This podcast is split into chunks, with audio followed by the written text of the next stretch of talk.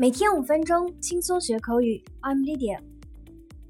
现在生活节奏很快，为了方便，一次性的生活用品越来越多。一次性手套，一次性桌布。那一次性的英文要怎么说呢？今天我们就来学习一下一次性的 disposable。A disposable product is intended to be thrown away after use. 一次性的，用后可扔掉。那举几个常见的例子，我们方便大家理解。Number one, disposable nappies，一次性尿布。Number two, a disposable camera，一次性相机。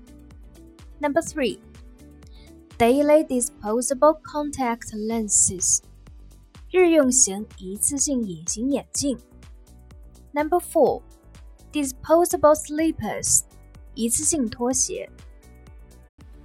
Number five, disposable dishware，一次性餐具。Number six, disposable mouth mask，一次性口罩。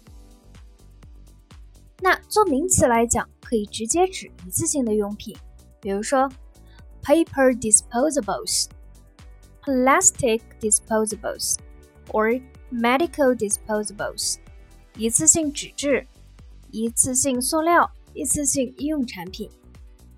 那一次性这个词，除了做形容词，形容物品是只能使用一次、不能重复使用的之外，它在中文中还可以指只操作一次就完成，而不用反复操作的事儿。Happening only once，这个时候它的翻译就是 one of。